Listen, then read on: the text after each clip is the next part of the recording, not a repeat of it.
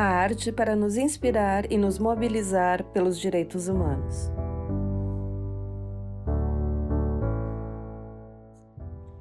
Sejam bem-vindas e bem-vindos ao nosso podcast. Esse podcast integra o curso Arte e Direitos Humanos Caminhos para uma Cultura de Paz Disponível na plataforma Lumina, é uma iniciativa da Universidade Federal do Rio Grande do Sul, pela Secretaria de Ensino à Distância e pelo Núcleo de Apoio ao Ensino à Distância. O curso é coordenado pelo professor Daniel Canavese e pela professora Tatiana Guerra, do Departamento de Saúde Coletiva, com desenvolvimento da pesquisadora Bruna Guiores.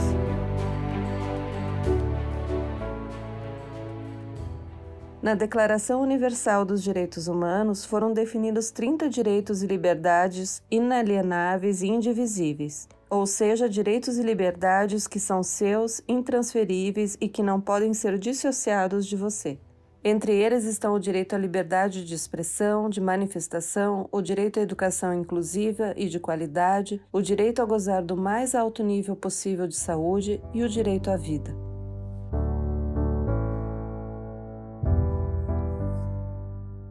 Olá, eu sou Tatiana Engel Gerhardt, faço parte do Departamento de Saúde Coletiva da Universidade Federal do Rio Grande do Sul e da equipe que trabalha no desenvolvimento desse projeto. Neste episódio, nós convidamos para estarem conosco dois dos fotógrafos que estão participando do nosso curso. Escolhemos suas fotos em razão da articulação com o tema dos direitos humanos e, a partir da nossa proposta, eles trabalharam na seleção e curadoria dos materiais. Hoje chamamos Vitor Hugo Ghiorzi para conversar com Jorge Aguiar a respeito de seus projetos e trabalhos com a arte como ferramenta para a promoção dos direitos humanos. Fiquem agora com esse bate-papo. Boa tarde a todas e todos. É um prazer estar participando desse tipo de evento. Agradeço o convite e especialmente para conversar com uma pessoa que eu admiro muito, que é o Jorge Aguiar, fotógrafo e ativista na área de direitos humanos, e como vocês verão ao longo da, da nossa conversa aqui. É, sou fotógrafo amador, fotografo diversos temas, e esse assunto de direitos humanos é um assunto que me interessa, embora não seja objeto do meu trabalho, da minha atividade né, de, de fotógrafo amador. Queria começar chamando o Jorge a nos falar um pouco sobre como ele, ele Jorge, se aproximou nessa longa trajetória que ele tem de 40 e poucos anos de fotógrafo, como chegou na fotografia, como chegou no fotojornalismo e como chegou nesse tema que ocupa bastante do trabalho dele. Pode nos falar um pouco sobre isso, Jorge? Claro, obrigado, Vitor. Obrigado, professora Tatiana. Para mim é uma honra estar participando desse bate-papo. Eu tenho uma trajetória assim, não é tão longa, né? Só 42 anos, né? Mas assim, é, foi como repórter policial que eu comecei a subir morro, descer morro, ver periferia e me despertou, né? Ah, na área do jornalismo, ao qual eu tenho formação, é, passei por todas as editorias é, de um jornal diário de notícias, né? É, futebol, coluna social, geral e etc. Mas na polícia eu me achei na periferia, tu encontra humanismo, né? Na periferia, tu encontra compartilhamento. E ainda mais que esse tema, que é sobre direitos humanos, faz 70 anos, né? E a fotografia tem 181 anos. O primeiro fotógrafo foi Niepce, 1826. A primeira câmera da Kodak uh, pesava 100 quilos, foi em 1874. Hoje, nessa questão dos direitos humanos, o celular ele veio para somar. Qualquer ato de agressão ou violação dos direitos humanos Qualquer pessoa que tem um celular manda uma mensagem, faz uma foto e larga das redes sociais. Eu não sou nenhum saudosista do analógico. Eu creio que mídias e os equipamentos digitais vieram para somar. Eu estou hoje, quando surgiu o, o Covid-19, é, confinado. Moro com minha mãe, que tem 91 anos de idade. O máximo que eu faço é uma saída no mercadinho na farmácia. tá? Mas chegar numa periferia com é, viseira, é, máscara, eu sou um ET, né? Então eu estou evitando o meu trabalho tá completamente zerado nessa área. Uh, tenho feito algumas imagens que algumas eu publico no Facebook, uh, mas assim eu tenho um bom material uh, referente à questão dos, do Covid e à questão dos direitos humanos. Tá? Tive o prazer e a honra em 2002 fiz um trabalho lá no bairro Umbu com alunos do EJA e das séries iniciais, é, ensinando a fotografia através, fotografar através de uma lata, uma simples lata. E esse projeto ganhou o prêmio como melhor divulgação dos direitos humanos no Rio, Rio Grande do Sul. Esse trabalho que o Jorge falou há pouco, é chamado inicialmente Foto da Lata, é um trabalho muito bonito que foi premiado pela Unesco, como o Jorge disse, em 2003 ou 2004, se não me engano. Ele tem uma sequência ou poderia ser chamado assim, do, de um projeto muito interessante que une a uh, fotografia à periferia e permite o acesso à fotografia de jovens de periferia, chamado Clique da Kombi. Eh, Jorge, tu podia falar um pouco para a gente desse projeto, por favor? É, esse projeto é um projeto que eu acalentei durante 30 anos. E há dois anos lancei uma campanha na internet, é, consegui 4 mil reais comprei uma Kombi, fui buscar em Canoas a Kombi, é, no meio do caminho ela parou, chamei um guincho, levei para uma oficina e começamos a trabalhar. Ela era gás, mas quando eu comprei já estava na gasolina, Uh, levei para uma oficina mecânica, fizemos toda a restauração, uh, da parte mecânica, elétrica, e agora está numa outra oficina que estamos adaptando ela. Ele é um laboratório uh, fotográfico analógico sobre rodas, que vai da foto da lata, mobigrafia, que é a fotografia de celular, ao digital entre uh, ou dentro do clique da Kombi, criamos um canal no YouTube né, que é o cliquedacombi.com.br, aonde teríamos um programa que vai ser um rolezinho ou um, uma passeada dentro da Kombi, que uma vez por semana vou convidar um artista, um anônimo, um morador de rua, um fotógrafo para falar do seu trabalho. Precisamos ainda de 3 mil reais para finalizar o clique da Kombi. Sabe que restaurar um carro velho é uma coisa mega difícil. Uh, Jorge, tu falaste em pinhole, que é o, digamos, a técnica que vai ser ensinada e aplicada no clique da Kombi, que é bastante interessante, né? É uma fotografia bem simples, na verdade é uma fotografia dos inícios da fotografia, né? Que utiliza o princípio da luz numa câmera, câmera obscura, no caso uma lata de azeite, pode ser, né? Pode ser, qualquer ferra... pinhole quer dizer o buraco da agulha. É, pode ser uma caixa, pode ser uma lata, qualquer eh, suporte, eh, desde que tu deixe ela completamente escura, só com um buraquinho, é onde tu vai colocar ou um papel fotográfico ou um filme de raio-x no laboratório na luz vermelha, que vai ter uma, uma fita isolante que vai ser o diafragma, né, para abrir e fechar a janelinha.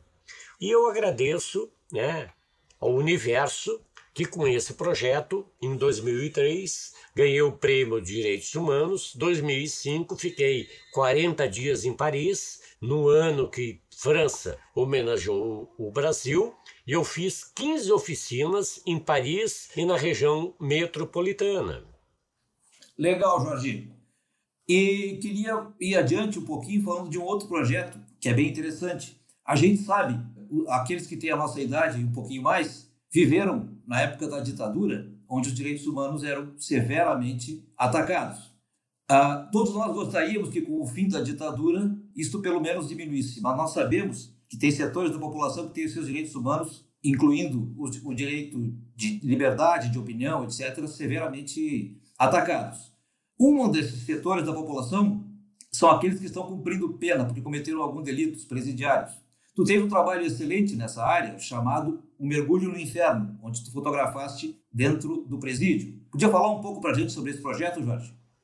Claro, claro, claro. Há 45 anos eu vou na contramão do que é o normal, que eu fotografo aquilo que ninguém quer ver. que é a ausência dos direitos humanos. Até que me deu um start de fotografar o Presídio Central e o Instituto Psiquiátrico Forense, né? que se chama o projeto O Mergulho no Inferno, onde eu tive o prazer e a honra do Renatinho Dornelles, que é o produtor que realizou Central sobre o presídio, junto a Siger, da Panda Filmes. Foi difícil. Tu entrar naquelas galerias frias, geladas, fedorentas, mas ali tem um ser humano, não importa o crime que o cara fez. Ele tem pai, mãe, irmã, filho, namorada. Eu fui atrás do rastro que eles deixaram, né? Uh, tá naquelas uh, pequenas celas. E um fato que me emocionou, eu não lembro agora o ano, 2017 ou 2016, eu imprimi essas fotos em tecido, em voal. E o Luciano Riquez, que é outro ativista, que tem um ateliê naquelas galerias ali no baixo viaduto da Duque, me convidou para expor, para reinauguração. E eu botei 30 panos, né, fotos em voal, e começamos ali às 18, eram umas 22 horas. Chegou um, um negro, bem arrumado, e olhou uma foto. Ficou parado uns 30 minutos olhando a foto. E eu, sorrateiramente, né, cheguei ao lado dele, tá, e aí, o que tu achou da foto? Ele olhou e disse assim, essa galeria, aonde tem esse pano colorido, eu tava ali.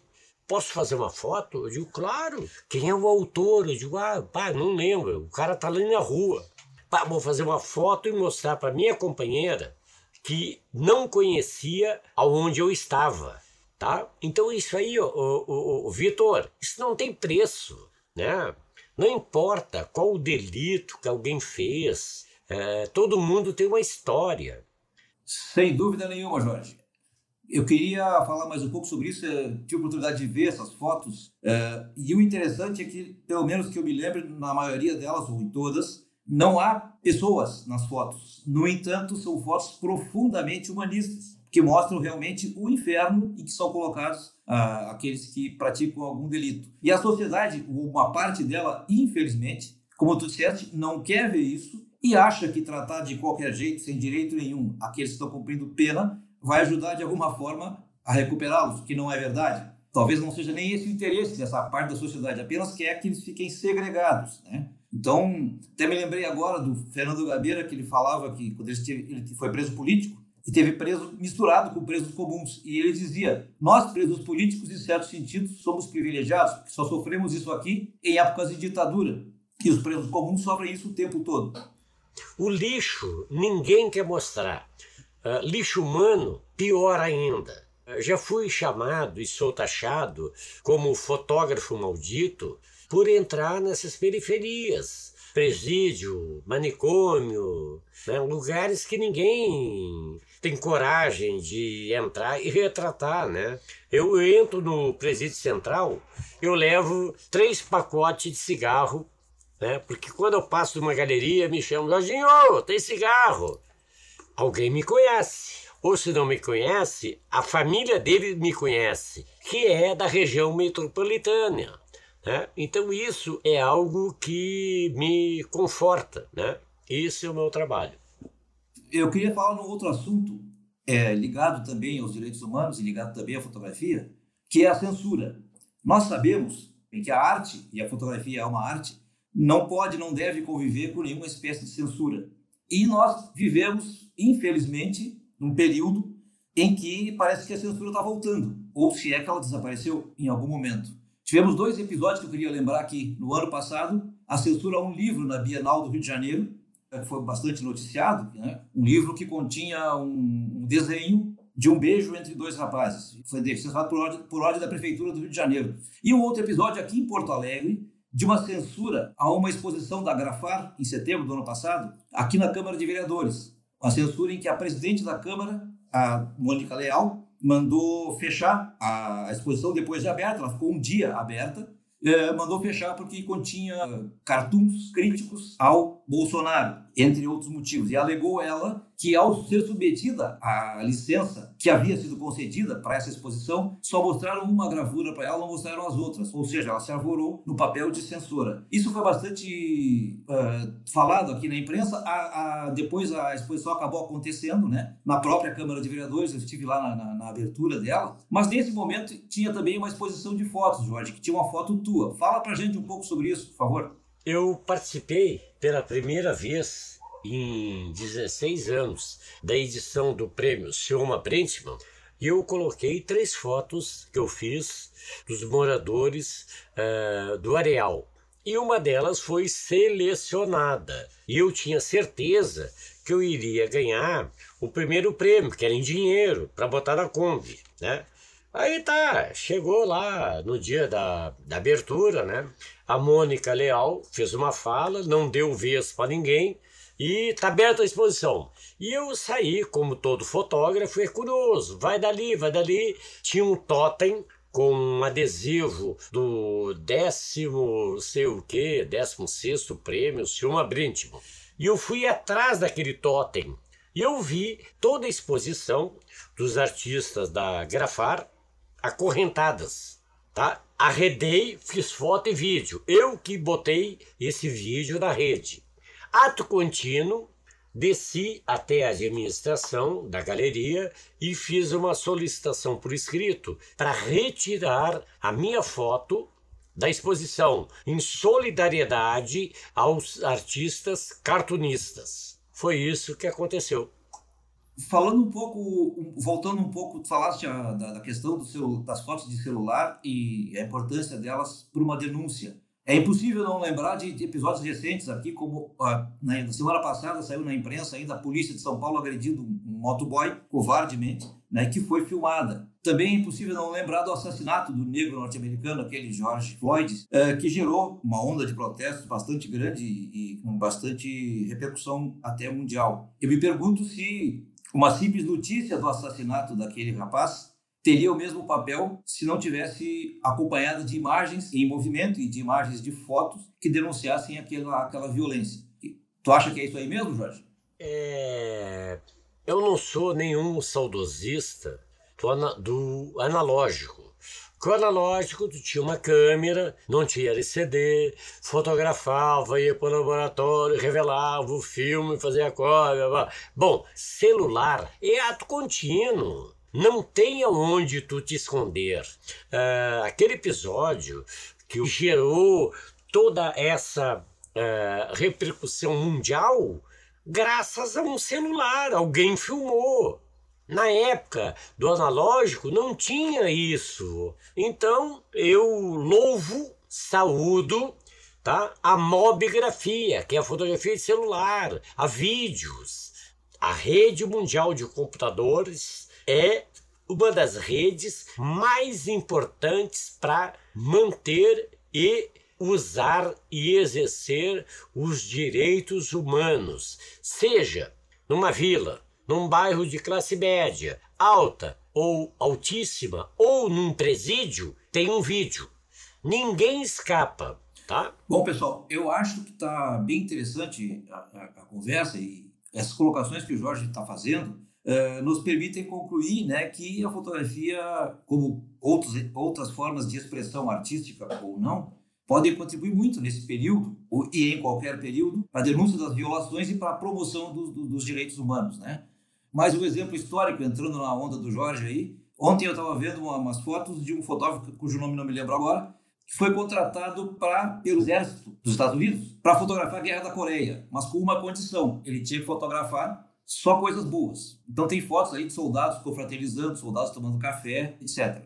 Ao mesmo tempo, outros dois fotógrafos foram para lá para fotografar a guerra, a realidade da guerra. Fizeram fotos terríveis de cadáveres, de coisas assim. Estou é, dizendo isso para demonstrar que a fotografia também não é, uma, não é inocente, ela depende da intenção do fotógrafo ou de quem às vezes o contrata para isso. Acho que é interessante a gente, a gente se dar conta da, da, da, da importância então da, da fotografia hoje na promoção dos direitos humanos e coisas assim. Especialmente porque estamos num momento em que há um recrudescimento nesses ataques. Nós estamos vendo, infelizmente, há alguns anos, e às vezes a partir uh, de agentes do próprio governo, uh, um recrudescimento do, do ataque aos direitos humanos básicos, né? O recrudescimento do racismo, da homofobia, das agressões uh, por, por diferenças de opinião, coisas assim. E acho que é importante a gente uh, se dar conta que todo cidadão, entre eles, e, e, incluindo aí aqueles que fazem fotografia, que fazem arte, deve estar alerta para defender esses direitos básicos, né? E uma outra coisa que eu queria deixar aqui como conclusão é reafirmar a importância desse projeto que o Jorge está desenvolvendo, o Clique da Kombi, né? E, e, reforçar aí a ideia, o pedido para que quem puder possa é, colabore com isso, através do site lá, www.cliquedacombi.com.br. Eu acho que era isso. Muito obrigado pelo convite, me senti honrado aqui em participar disso e em participar dessa conversa com meu mestre e ídolo, Jorge Aguiar. Um abraço, beijos. Agradeço o convite, muito obrigado, tá? Tatiana e a Universidade Federal do Rio Grande do Sul. Esperamos que o material selecionado pelo Vitor Giorgi e pela, pelo Jorge Aguiar possa inspirar e fortalecer a cultura de paz. É apenas uma singela amostra, um convite para aguçar as pessoas a buscarem outras imagens. Ao mesmo tempo, agradecemos pela contribuição de ambos nessa produção no campo das artes, mobilizada, atenta e colaborativa com uma sociedade menos injusta e mais fraterna. Muito obrigada. Segundo a Anistia Internacional, direitos humanos são direitos e liberdades fundamentais que pertencem a cada uma e cada um de nós, em todas as partes do mundo. Liberdade, vida e respeito são temas essenciais para entender esse assunto. O curso Arte e Direitos Humanos Caminhos para uma Cultura de Paz é uma iniciativa da Universidade Federal do Rio Grande do Sul pela Secretaria de Ensino à Distância e conta com financiamento da Fundação de Amparo à Pesquisa do Rio Grande do Sul. Esse episódio foi produzido pelo professor Daniel Canavese e pela professora Tatiana Guerra, com apoio de Bruna Ghiorzi, pesquisadora e bolsista SEAD. Identidade visual e edição, Douglas Aguiar.